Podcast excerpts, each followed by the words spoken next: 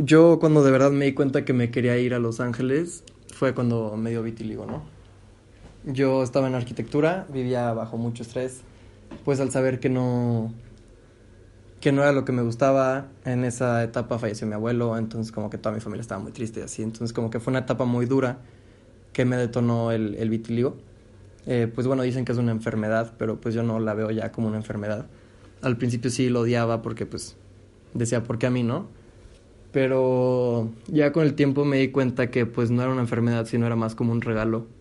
Era como una, una señal de la vida que me decía que, que pues algo tenía que cambiar, ¿no? O sea, que no podía seguir así toda mi vida. Y ahí fue cuando decidí pues realmente ser quien soy yo, ¿no? O sea, cuando ya decidí soltarme y vivir las cosas que yo quería vivir a como yo las quería vivir. Y pues ahí fue cuando dije, fuck it, sí me voy a ir.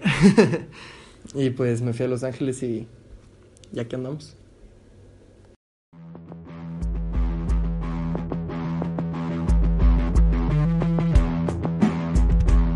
¿Qué pedo, gente? Este, bienvenidos otra vez a un nuevo episodio, empezando el 2020 con, con ganas, aquí con Mau y un invitado muy especial que traemos. Este, Bruno, ¿cómo estás? Muy bien, gracias, muchas gracias por invitarme. Este, y bueno, vamos a empezar. Primero, Bruno, quiero que nos digas a todos los escuchantes, Los escuchantes se llama, oyentes. los oyentes, que, ¿quién eres tú, güey? Bueno, yo me llamo Bruno Dávila, yo tengo 21 años, soy de aquí de San Luis Potosí. Eh, Y pues actualmente yo me dedico a la fotografía, soy fotógrafo y videógrafo. Oye, Bruno, yo te. Bueno, cuando estaba platicando con José de, de por qué te queremos invitar, yo les platicaba que. Bueno, más o menos de la, de la historia que conocíamos un poquillo tuya. Como todas la- las decisiones o como que todo el camino que tú llevaste para hacerlo ahorita lo que estás haciendo. Ahorita vives en Los Ángeles, Sí, así es. ¿desde hace cuánto? Llevo 3, 4 meses, llegué el 16 de septiembre Pues ya- ya a Los Ángeles y ya, ya tiene, ya me estoy acostumbrando. Y todo lo que te llevó a llegar allá a Los Ángeles es como lo que nosotros más, o sea, como que queremos sacar ahorita en la, en la plática. Porque yo creo que para tomar ese tipo de decisiones, o como que, no sé, como que todos los caminos que te llevan a, a, a tomar esa decisión, Sí, no, no, no, no es nada fácil tomar Ándale, ese- sí, no. como esa decisión de irte a, aparte a Los Ángeles, güey, un lugar muy, muy caro para andar Sí, viviendo, güey. sí, eso fue uno de los mayores problemas, la verdad. Yo al principio lo veía como, pues, como un sueño, ¿no? O sea, desde que yo estaba en prepa, empecé a tomar, bueno, yo empecé a tomar fotos en tercera secundaria, creo, primero de prepa, por ahí, no llevo mucho. Pero, pues al yo empezar con la fotografía, empezó como hobby, pero pues obviamente mi sueño era, pues terminar en Los Ángeles, ¿no? Que para mí es como la ciudad donde, donde está eso, ¿no? es que sabes cómo siento que es, güey. Es como todos los niños que de chiquitos decíamos, vamos a ser futbolistas, vamos a ser futbolistas. Y los que llegan a ser futbolistas, de que madre, sí pudo, o sea, como que sí, la, Sí, sí se puede. Y, ver acá, a lo mejor, o sea, como que lo relaciono mucho en decir, "Oh, es que quiero, quiero, quiero, y se puede. Sí, Se pudo, pues, ¿sabes? todos los, o sea, a toda la gente que yo idola- idolatraba de pues, la fotografía o el video, todos viven en Los Ángeles. Sí. Entonces, pues al yo querer ser como ellos, pues era estar en Los Ángeles. O sea, esa era como parte de mi ideología. Ajá. Y pues en prepa yo les dije a mis papás de que, pues, ¿saben qué? Yo me quiero ir a Los Ángeles. les dije, no sé qué quiero estudiar, me quiero ir un año a Los Ángeles a estudiar fotografía, tomar cursos, certificarme, todo eso, en lo que ya decido que, pues, qué quiero hacer de mi vida, ¿no? Y pues mis papás me dijeron que no, que porque, pues sí, eso, es una ciudad muy cara, es de las ciudades más caras de Estados Unidos para vivir. Entonces, pues sí estaba difícil. Entonces me dijeron que no y la verdad sí me agüité, pero no le peleé tanto como, pues como era un sueño y la fotografía en ese entonces era como un hobby nada más. Dije que pues X no es el fin del mundo, ¿no? Y ya de ahí me metí a estudiar arquitectura. Bueno, mis papás me dijeron de que no, tienes que estudiar algo. Entonces yo me metí a arquitectura.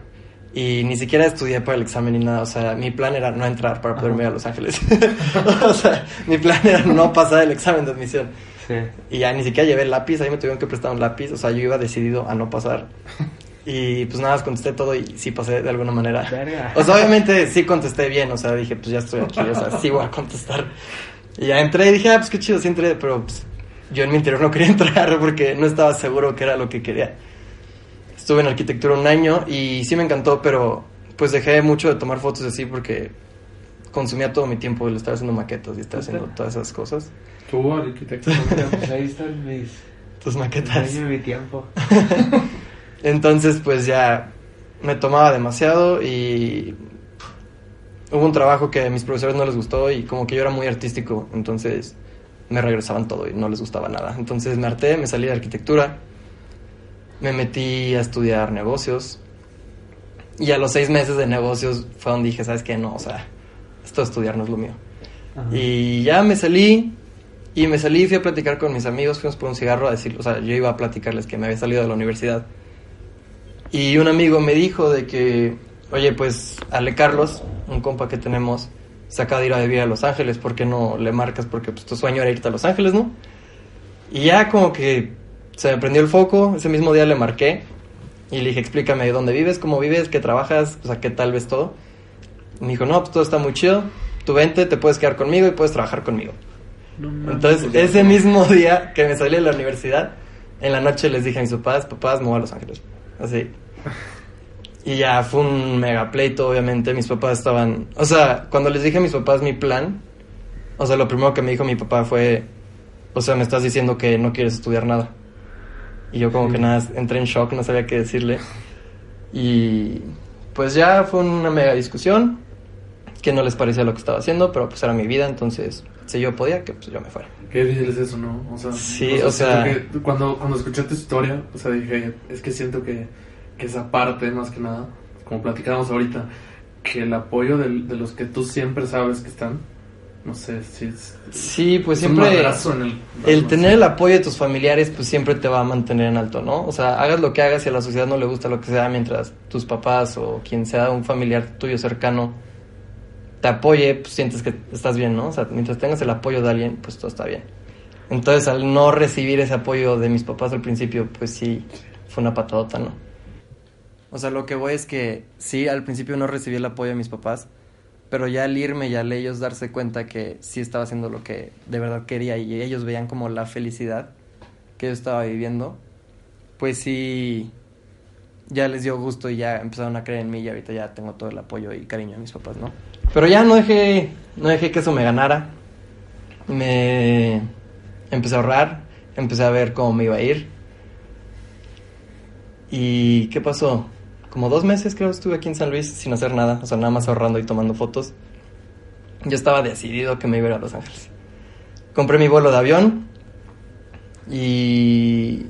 ¿Qué pasó después? Compré mi vuelo de avión y Ale Carlos, mi compa, me dijo que, güey, no me dieron la visa de trabajo, entonces, no, o sea, no podemos rentar un depa, o sea, no tenemos depa. güey.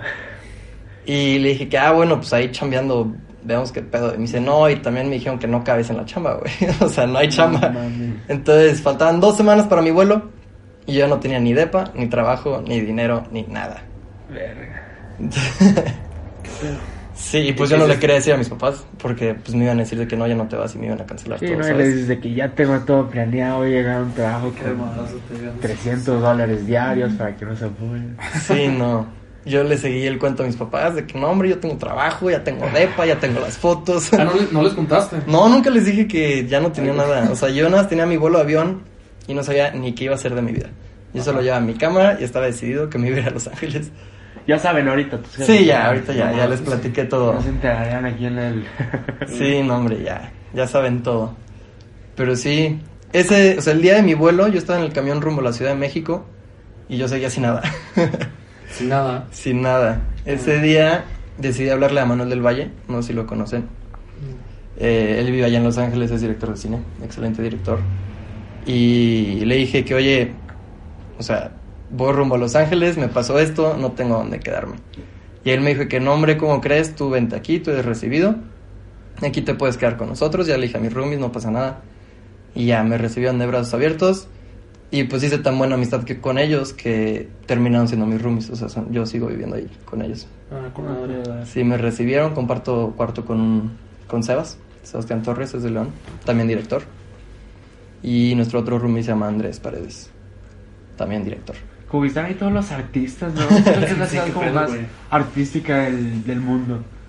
Es que es como te decía ahorita, güey. O sea, a lo mejor ya te lo repetí mucho, pero pues aquí no lo he dicho. Que apenas escuché la historia y para la gente que, que lo conozca, dije, madre, esa es la historia de Carlos Lang totalmente. Y que se me, ese güey es un chingoncísimo total. Esa es su forma como que también de, de decir, voy a dejar mi, mi trabajo tan bueno que tengo y me voy a dedicar a lo que me gusta realmente. Me voy a aventurar totalmente, me voy a, Los Ángeles. Voy a, voy a como que explotar eso que tanto sé que soy bueno, ¿no?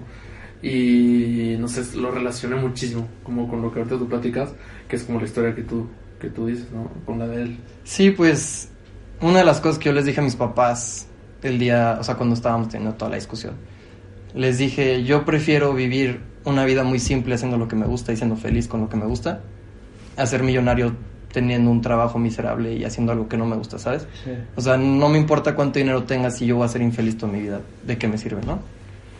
O sea, les dije, yo prefiero tener mi casita y vivir Claro. como sea mientras yo haga lo que me gusta y disfrute lo que estoy haciendo todos los días, ¿no? Oye, güey, ¿quién más te dijo que no? Que no, uy, ¿Cuántos nos? ¿cuántos nos recibí? Un comentario que se me hizo muy chistoso. Es que la fotografía, a como yo la veo aquí en México, bueno, hay lugares en México que sí es muy bien pagada y todo, pero pues es un trabajo muy sobrevaluado. Entonces, pues ya todo el mundo cuando, ¿tú qué haces? Yo, ¿qué ah, soy fotógrafo? O sea, se aguantan la risa, ¿sabes? O sea, como que es un trabajo que no mucha gente le tiene mucha fe. Entonces, pues, lo que mi papá más miedo le daba era el que yo fracase, ¿sabes? O sea, el haberme dado todo y que yo fracasara, pues él iba a sentir que él había fracasado, ¿sabes? Entonces ese era su mayor miedo y pues igual todos los papás de mis amigos, todos los adultos más que nada, yo creo que los adultos son los que más difícil se les hace, Pero Creer que un ¿no? fotógrafo, Que tienes sí. que estudiar para ser alguien. sí, que necesitas el papel de la universidad para poder hacer algo de tu vida. Y pues eso a mí se me hace muy incorrecto, digo, depende de lo que te quieras dedicar. Claro. Obviamente no puedes ser arquitecto sin estudios, porque pues ahí sí ya lleva más, más práctica y más... De hecho, si ayer arquitecto Tadao Ando, no sé si lo viste. Tadao Ando es autodidacta y es uno de ¿Cómo los se llama? arquitectos. Tadao Ando es japonés. Ah, es autodidacta Ah, y es eso de sí los no más sabía. reconocidos de. Pero digo, no es fácil autodidacta en arquitectura. O Sí, sea, el sí. que quiere, el que quiere puede, siento yo, no importa la Sí. profesión que sea. Yo me autoenseñé todo lo que sé de la fotografía. Nunca tomé un curso, nunca tomé nada. ¿Tampoco nunca no tuviste un curso o algo, no? No, hombre, yo picándole a los botones, youtuber. viendo, viendo qué pasaba con cada botón. Yo al principio tomaba todas mis fotos en automático, la neta, cuando empecé. Ajá. Yo nada, lo ponía automático, tomar, chido. Y estando en Berrendos una vez se me dificultaba el automático. Y el fotógrafo que estaba ahí antes, que se llama Alejandro Martínez, lo conocen como Tachi. Él me dijo que no, pues mira, aquí ponle en manual y empieza a mover esto y esto y esto. Y ya él me enseñó como los básicos del manual. Y ya de, yo de ahí le fui moviendo y descargando programas y viendo qué hacía cada cosa. Y tipo, ahorita si me explicas, o sea, si me preguntas algo, no te sé decir con términos como profesionales o así, porque pues yo, yo nada más sé qué hace, pero no sé por qué lo hace, ¿sabes? está, está chistoso, pero sí, pues así yo me. Nos, pla- nos me enseñé. eso Fernando, ¿no? O Farrell. Sí, o sea. No me acuerdo. No, pues sí, que en general empezó. ¿A los cuántos años dijo? 15. No. 15. No, empezó a trabajar a los 15 Claro, para sí, no, o sea, ese güey les contaba que en las bodas él se metía y que, o sea, que, que muy, muy chavillo y que, que él ahí empezó a totalmente a, a su trabajo. Pero es que contaste la fotografía, o sea, de lo que tú platicas de vivir de tu hobby. ¿Tú qué opinas de todo lo que... Porque yo pienso que vivir de tu hobby es un camino, ¿no? Y más que nada porque yo creo que implica, bueno, no sé, ¿tú, ¿tú qué opinas más bien del vivir de tu hobby, pero cómo lo relacionas con el dinero? O sea, ¿es caro vivir de tu hobby? O hace- inviertes mucho dinero al principio. Pues sí, al principio sí es una mega inversión, ¿no? Y más, más. o sea, yo me di cuenta, pues al estar aquí en San Luis tenía todo lo que me dan mis papás, ¿no? O sea, mi casa, mi comida, el coche, o sea, yo no tenía ni un problema. Y al llegar a Los Ángeles y pagar mi renta y pagar la comida y el transporte y, o sea, mil cosas que yo ni sabía que existían, que tenía Sí. que pagar, pues sí es un golpe. Y al principio llegar sin trabajo ni nada, pues sí vives bajo, o sea, bajo el miedo, ¿no? De que no vayas a conseguir el dinero que necesitas para la fecha que tienes que pagarlo. Entonces al principio pues sí, es mucho de te regalo fotos para que conozcas mi trabajo. Mucha gente se te acerca y te dice que te lo cambio por, no sé, te publico en tal lugar. ¿Sabes? Porque al principio como nadie te conoce y es una ciudad donde pues abunda mucho la fotografía, Sí. pues sí es, sí tienes que pelear por tu lugar, definitivamente. Aquí en San Luis hay muchos fotógrafos muy talentosos, pero pues al estar en Los Ángeles sí, No llegas a una. Sí no, llegas, sí no, está impresionante la cantidad de gente que está allá. Que digo, hay muchos fotógrafos, pero al igual hay mucha demanda de fotografía, o sea, mil gente necesita fotografías, desde actores, restaurantes, en los sets de, de películas y ese tipo de cosas, pues siempre hay fotógrafos tomando el detrás de cámaras y tomando todo ese tipo de cosas. Entonces hay mil áreas de la fotografía ya que yo ni sabía que existían. Pero pues sí, yo estaba acostumbrado a que aquí en San Luis la gente llegaba y me pedía fotos y estaba súper chido, ¿no? Y vi que allá era yo ir, meterme a internet, bajar mil aplicaciones, hacer todo por buscar trabajo, ¿no? Y ofrecerle a todo el mundo, oye, no quieres fotos, no quieres fotos, no quieres fotos, mira lo que hago. Aquí Ponerte está en todos lados, sí. Entonces al principio sí está, sí está duro, la verdad, el cambio. Entonces, para la gente que tú crees, o sea, que se, se quiere dedicar a su hobby, ya sea, can- bueno, sí, cantar, escribir, no sé, un podcast. Este, Ojalá, algún día, mamá, Algún algún día. día. No, claro, se puede. Todo se puede. El Decíamos que el quiere episodio puede. pasado que decíamos, ojalá y nos vamos a dedicar a un podcast. No es más, si hay algún patrocinador que busque un podcast para que lo No ganamos nada de esto, no. hacemos por amor al arte. Pero por algo se empieza. Tú ahorita, Ya- ya- llevamos un año sin ingresos. ¿no? Sí, ya. un año muy ausente, está bien. No, pero, o sea, yo lo que, a lo que iba es que, o sea, para toda la gente que se quiere dedicar a, a su hobby, que ya sea cantar, pintar, fotografía o así, entonces tú realmente le recomiendas, o, o tú piensas que, que sí, primero tiene que ver con un camino de mucho sacrificio, en el que no te vas a dedicar a tu hobby necesariamente, o sea, sino que a lo mejor vas a tener que agarrar dinero de algún trabajo que tú tengas que a lo mejor no tiene nada que ver contigo, Sí, pero sí pues, en ti. Digo, también puede ser mucho de suerte, o sea, de qué tan rápido crezcas, ¿no? O sea, Sí. obviamente también el talento importa y la práctica y pues sí depende mucho de ti, pero también a manos de quien le llegue tu trabajo, ¿no? Pero por otro lado, pues sí, no es como que dices, ah, no uso la fotografía, quiero ser fotógrafo. O sea, yo no llegué a Los Ángeles y el primer día ya de que tengo clientes y ya tengo todo, ¿no?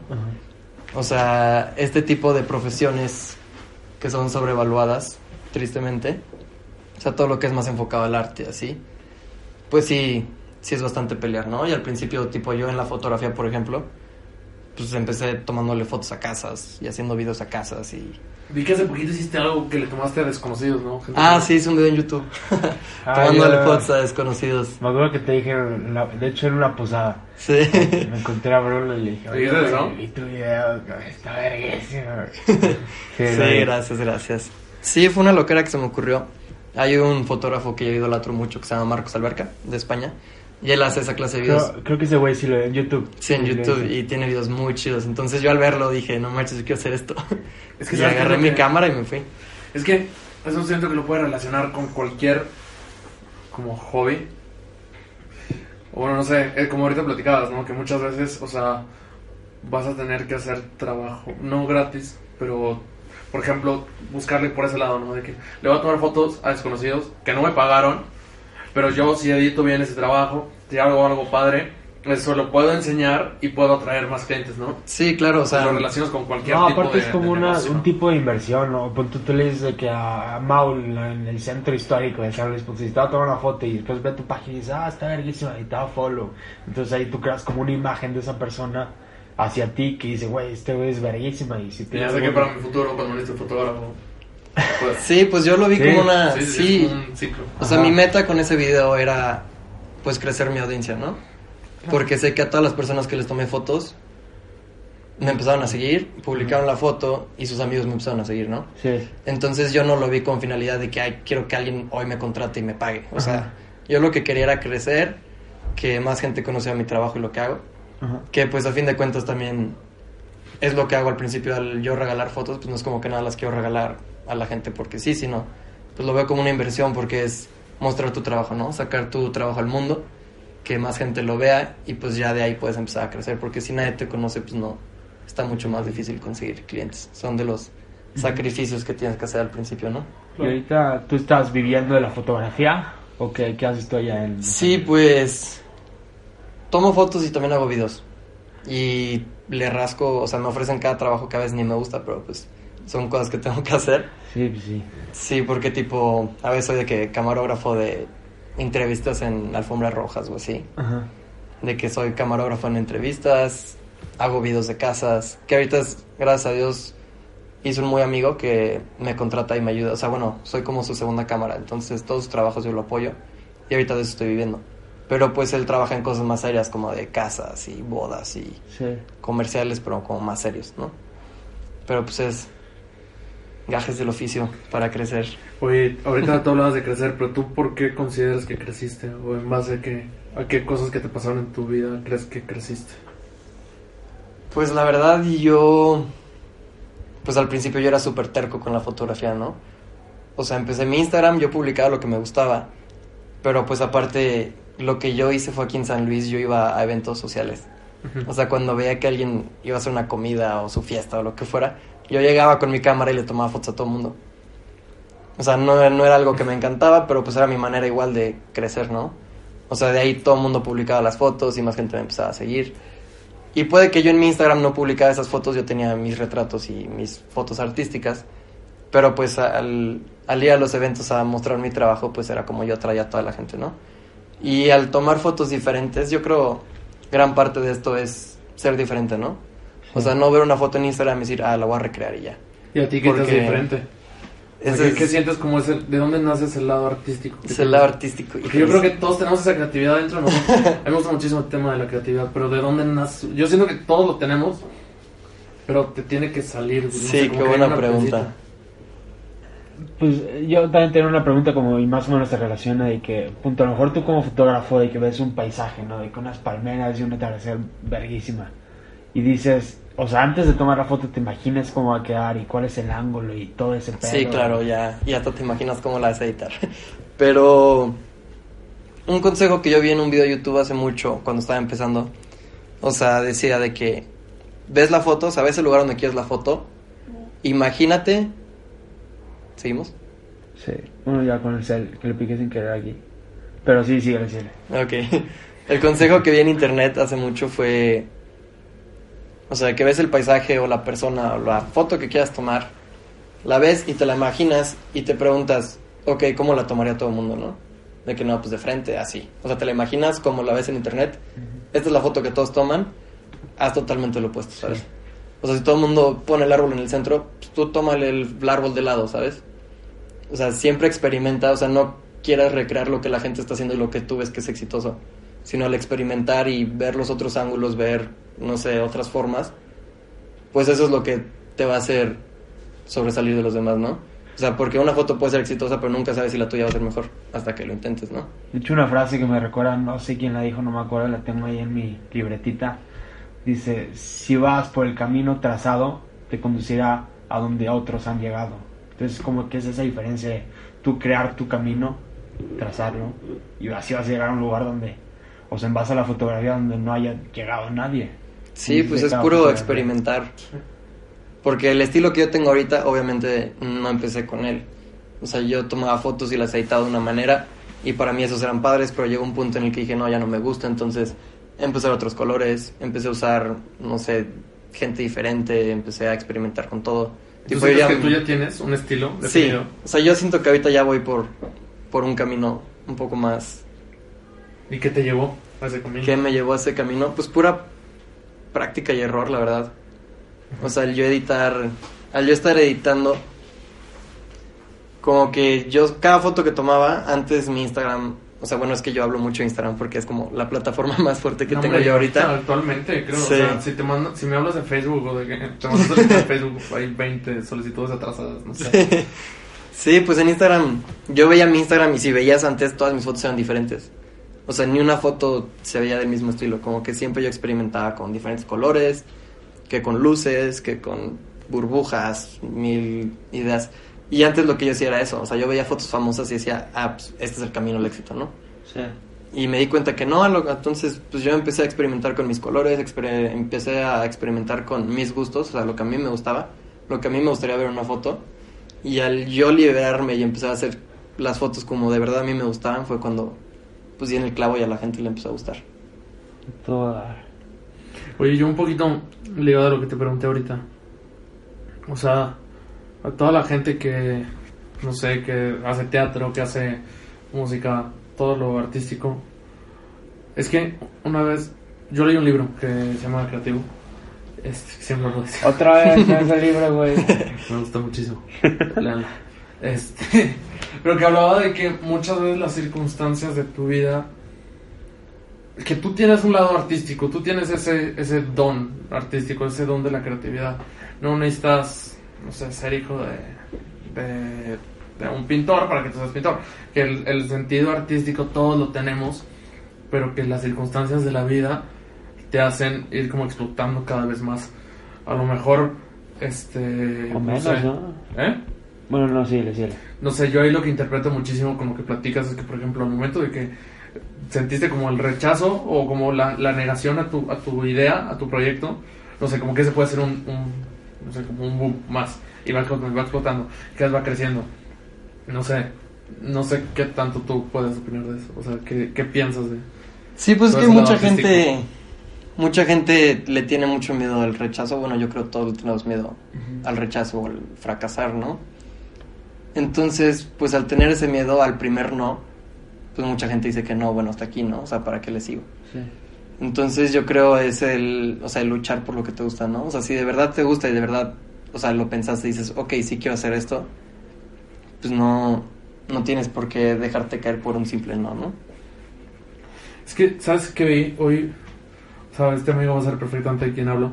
Pero un amigo subió una historia de un pensador, bueno, como un conferencista de aquí de San Luis. Este. Que decía: Ten hobbies caros. Así tal cual decía. Ah, ya. Luis, saludos. No, cállate, güey, imbécil. ¿Qué tiene, güey? Bueno, está. Luis.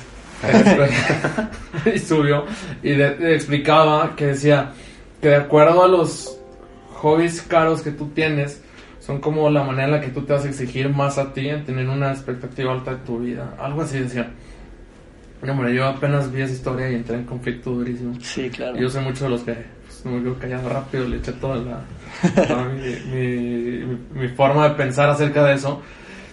Y dije, y esto fue hoy en la mañana, dije, madre, esto lo puedo, lo, lo puedo traer acá, porque siento que mucha gente puede decir, madre, ten hobbies caros, la fotografía es cara, entonces, pues puede ser un hobby caro. Pero yo creo que, yo lo que le decía a él, bueno, esta persona, ya no sé su nombre, yo lo que, yo lo que le decía es que, no sé, y por ejemplo, una persona que de escasos recursos, una persona que se quiere dedicar a la fotografía, pero su situación económica pues no se lo permite, que entonces no puede tener una expectativa alta de su vida y no, y no se le permite estar motivado para tener una, una gran alta, como, como, como que, pues sí, proyección de su vida. Yo pienso que no, o sea, yo pienso que no necesariamente necesitas por tener un hobby, o sea, no necesitas tener un hobby caro para tener expectativas altas de tu vida. No, hombre, o sea, pues al contrario, yo diría que no necesitas tener el mejor equipo para, para poder hacer un buen trabajo, ¿no? Pero yo conozco, Ah, o sea, de- sí, hablando tipo de la fotografía, que todo el mundo dice que es carísimo y todas las cámaras son bien caras y los lentes son bien caros. Pues sí, sí es caro si quieres tener el mejor equipo que hay en el mercado, ¿no? Pero yo conozco mucha gente que empezó tomando fotos con celular y ahorita ya son fotógrafos enormes, ¿no?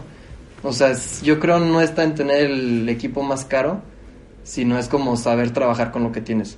O sea, yo conozco muchos fotógrafos que tienen cámaras mucho más simples que la mía, fotógrafos que tienen, o sea, no tienen el equipo como profesional, por así decirlo, para hacer un trabajo profesional y la rompen, o sea, hacen cosas espectaculares. Porque ellos, en vez de decir, ay, qué hueva, yo sé que no voy a poder con esta cámara, ellos dicen, ¿sabes qué? Esto es lo que tengo y la voy a romper.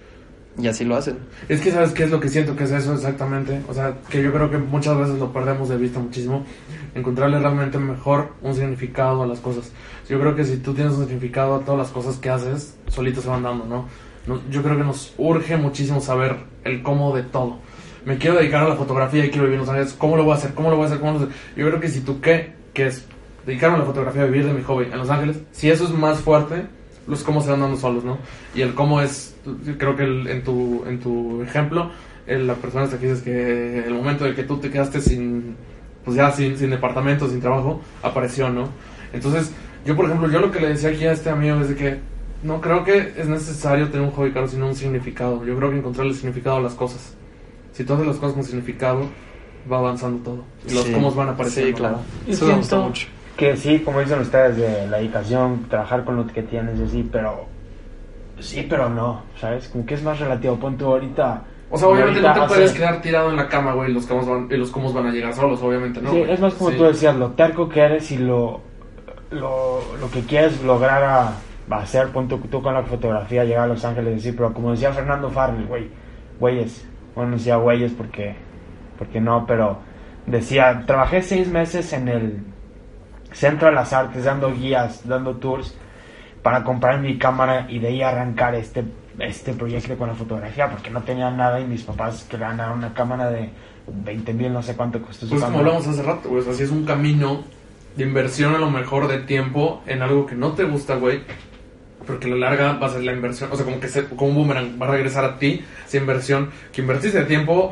en algo que no te gusta, pero va a regresar a ti en, en- en la inversión para tu hobby. que Sí, claro. O sea, y. Pues sí, o sea, obviamente tener mejor equipo puede crecer tu trabajo, pero no significa que tengas que empezar con el mejor equipo. O sea, puedes empezar con tu celular y empiezas a trabajar y te empiezan a pagar y ya con eso pues te vas comprando una cámara más leve y de ahí vas creciendo y vas creciendo y obviamente sí puedes llegar a tener el equipo que quieres, pero no es excusa como para decir, no, pues No, nunca voy a empezar, sí. ¿sabes? Sí, sí, por eso decía sí, pero no, pero... Sí, o sea, obviamente sí llega un punto en el que sí, pues necesitas mejorar tu, tu equipo. Pero Sí. sí. se puede. O sea, el que quiere puede. Este... Ya no se me ocurrió nada. Pensé que ibas a decir algo, la palabra. Y pues sí, viéndolo desde. O sea, desde lo que yo viví. Pues sí, yo me fui con lo que tenía a Los Ángeles. Y ya llegando allá empecé a buscar trabajo, empecé a. Pues a buscar mi manera de vivir. Y pues obviamente no fue fácil. no, nada, güey. O sea, llegar, saber que pues no tenía como ese apoyo de, de mis familiares. Y pues lo único que me mantuvo en alto fue pues literal toda la gente que mucha ni conozco que tengo en las redes sociales. O sea, yo llegar y todos los mensajes de la gente de que no marches, eres una inspiración, o sea, que fueron que si te fuiste, que estás haciendo Sí. lo que te gusta. Pues obviamente todo eso era como gasolina para mí para demostrar que sí se puede, ¿no? O sea, yo creo también mucho de esto no es demostrarle a la gente que se puede, sino con demostrarte a ti mismo que puedes. O sea, vas a, a inspirar a mucha, a mucha gente. Hay un pensamiento de... A mí me gusta muchísimo la Fórmula 1. Y este, un, un piloto que hubo muy, muy bueno, Ayrton Senna. él hablaba y decía, en algún, en algún momento de tu vida, en alguna circunstancia de tu vida, vas, vas a llegar a ese límite que tanto buscas en tu vida, por el que peleaste, por el que trabajaste, y llegaste a ese límite de tu vida, y ahí mismo te preguntas y dices, pues puta, ya llegué, pero ¿y ahora qué? Y que instantáneamente por el sentido humano sacas esa necesidad de decir, puta, pues ahora voy, quiero ir por más, pero que dice que ella juega mucho tu corazón, tu instinto, tu, tu dedicación y, y tu determinación a querer más, ¿no? Y que si unes todo, todo tu, tu, corazón y todo lo que, lo que, tu significado, puedes llegar a alcanzar cosas muy grandes, ¿no? Entonces, es, yo lo relaciono mucho con lo que decías ahorita, ¿no? O sea, si llegas a un límite de tu vida, avanzar y siempre ir por más, ¿no? Es que yo digo como pon tú, como ahorita fotógrafo, que te hiciste de que todo el trabajo, todo el vuelo hasta Los Ángeles, así, y decir, pues ya logré aquí, ahora voy acá, como la ambición y el no estar conforme siempre, con ellos apagó la compu, pero no estar conforme siempre con lo que tienes y seguir, como hablamos con este Santi, grabamos, acabamos de grabar un episodio, pero la perfección como que nunca vamos a llegar a ese límite de perfección, que siempre va a estar arriba de nosotros, y nosotros Sí, siempre pues vamos a tratar de llegar nunca llegar estar satisfecho con lo que tienes, ¿no? Siempre buscar más, o sea, obviamente en una forma sana, Claro. Sí. sin, sin necesidad de tener Porque tú que... teóricamente alcanzaste tu sueño, güey. Sí, pues O sea, pero eso no te detiene a seguir. todavía me falta, obviamente. Ajá. Y pues la verdad, si les soy honesto, pues obviamente en mis redes sí ves de que foto en Santa Mónica y en Los Ángeles viviéndola de sueño, pero pues todo tiene su, o sea, su costo, ¿no? O sea, hay días que como atún 24/7, que duermo en el piso, o sea, son, o sea, hay mucho detrás de la cámara que la gente no ve. O sea, mi vida no es tan tan hermosa como la pinto en Instagram, ¿no? O sea, Sí. todo lo fregón que ves en Instagram, pues tiene una lucha detrás de, de esa foto, ¿no? ¿Ya te habían entrevistado antes de No. algún lado? No, Ni en nada, nada, nada. nada, nada. O sea, bueno, una pequeña entrevista en la revista Auge, pero Ah, fueron claro. como cinco Sí, sí, preguntas sí, sí, cierto. y ya hice un pequeño video, pero si no, nunca había hablado de esta manera. Pues Bruno, yo, yo creo que para ir cerrando, o sea, no sé si tú quieres decir algo más. Bueno, ¿qué vas a decir? O sea, que nos. Para toda la gente que se quiera dedicar como a todo eso, a sus. a ese hobby, este. ¿qué, como que, ¿Qué consejo les das? ¿O qué seguiste tú en base a, como a tu prueba y error de, de- de muchas, yo creo que muchas este, experiencias que tuviste? O sea, ¿qué, ¿qué les quieres decir como a todas esas personas que se quieren dedicar a eso que tanto les gusta? Pero que sienten a lo mejor eh, alguna barrera, eh, tanto de ellos como de los demás, o sienten algún, no sé, como alguna inquietud o inseguridad, o no sé. ¿Qué, Sí, ¿qué decir? consejo les daría yo a la gente que se quiere dedicar, o sea, a lo que de verdad les gusta? Pues no sé, tengo como muchos puntos que, que me gusta platicarle a la gente. Pues el número uno es algo que había dicho hace poco aquí en el podcast, que no hagas las cosas por quererle demostrar a la gente que puedes, sino hazlas por demostrarte a ti mismo que tú puedes, ¿sabes? O sea, no te bases en lo que la sociedad piensa de ti, o sea, no te bases en lo que la sociedad quiere de ti, porque así nunca vas a llegar a ningún lado. O sea, puede que crezcas y que la sociedad te quiera, pero tú como persona vas a estar, o sea, no vas a estar satisfecha porque no estás haciendo en verdad lo que te gusta, estás haciendo lo que la sociedad pide de ti. Ajá. Entonces, pues eso es algo muy importante, o sea, preocuparte por ti, o sea, qué es lo que de verdad te gusta a ti y no lo que la gente quiere de ti. Al tú hacer lo que a ti te gusta y como a ti te gusta, vas a encontrar a alguien que le guste tu forma de pensar y tu estilo y, o sea, que le guste lo que tú haces, no lo que la gente quiere que tú hagas. ¿No? Obviamente, pues sí es luchar y no darte por vencido.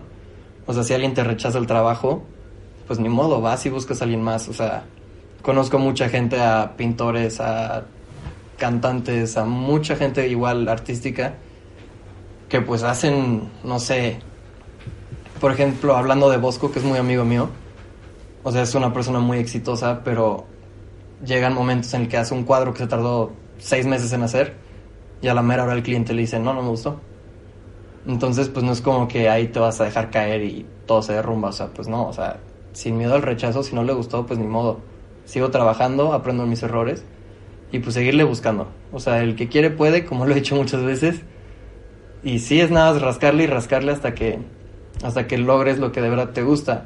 Y al ya ser exitoso o lo que quieras, lo que sea ser exitoso para ti. O sea, al ya crecer y al ya estar bien, es muy bonito el poder ver todo lo que sufriste para llegar ahí, ¿no? O sea, yo creo que lo hace todavía más satisfactorio el poder decir yo pasé por todo esto para estar donde estoy. No, pues si ahorita te preguntaba lo de si ya te habían entrevistado, es porque me hace que fue muy. Muy, muy buena. Demasiado buena. Gracias, creo que son gracias. cosas que- Que es le va a servir a mucha gente porque la fotografía San Luis, quién sabe por qué, pero yo siento que es muy, como muy... Es que sabes que siento que hay en San Luis ahorita demasiado, güey. Como el- el- la necesidad esa de dedicarse por, a su hobby.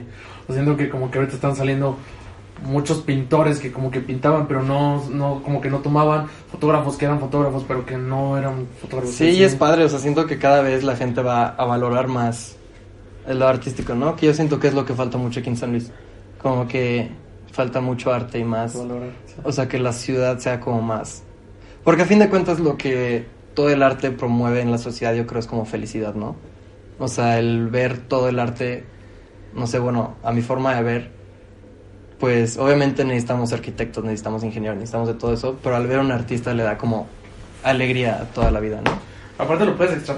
Bueno, a mí me gusta esa palabra, extrapolar. Extraordinario. que puedes llevar todo eso del no o sea del sentido del artista lo puedes llevar a cualquier carrera o sea Sí, no claro. necesariamente estamos hablando de músicos teatro este contador, güey. ¿Cómo le llamarías? No, yo sí contador ni en mi vida puedo hacer. o estoy en un despacho y... Sí, no, pero... Sí, obviamente. Por ejemplo, administración de empresas. Creo que es la carrera que más... O sea, por ejemplo, de que, que estudias administración.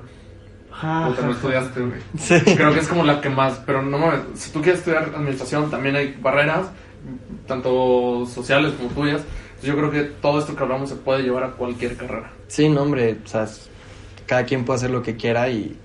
Digo, para mí el ser fotógrafo, pues mi sueño era Los Ángeles, pero igual al alguien tener otra profesión, pues no todos buscamos Los Ángeles, ¿no? Si para ti lo que a ti te gusta está en, no sé, Chihuahua, pues qué chingón que te vayas a Chihuahua, ¿sabes?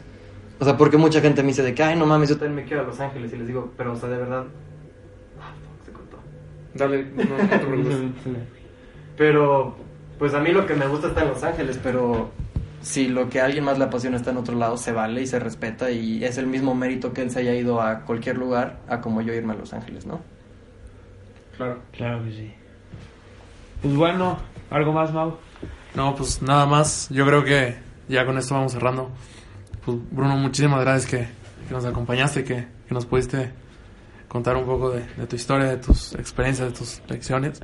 Y estoy seguro que a más de uno le, le va a servir. Y si alguien, o sea, no es si alguien, alguien apoye aquí a mi amigo Bruno que está cumpliendo su sueño, este, síganlo en Instagram. ¿Cómo estás en Instagram? En Instagram estoy como brunodavila.jpg. Ahí pueden ver todo mi trabajo, toda mi vida, ahí se les enseño un poco de todo. Y pues sí, muchas gracias por tenerme aquí. Es la primera vez que hago algo así, entonces espero los haya entretenido y les haya gustado, que les haya servido mínimo algo de lo que haya dicho. Y pues sí, cualquier comentario o cualquier duda que tengan, pues ahí me pueden buscar en mis redes y yo feliz de contestarles todo lo que, lo que tengan que, que preguntar o, o decir. Pues dale, yo creo que ya con esto cerramos. Muchas gracias amigos y nos vemos 40 minutos. en el siguiente episodio. Chido. Adiós.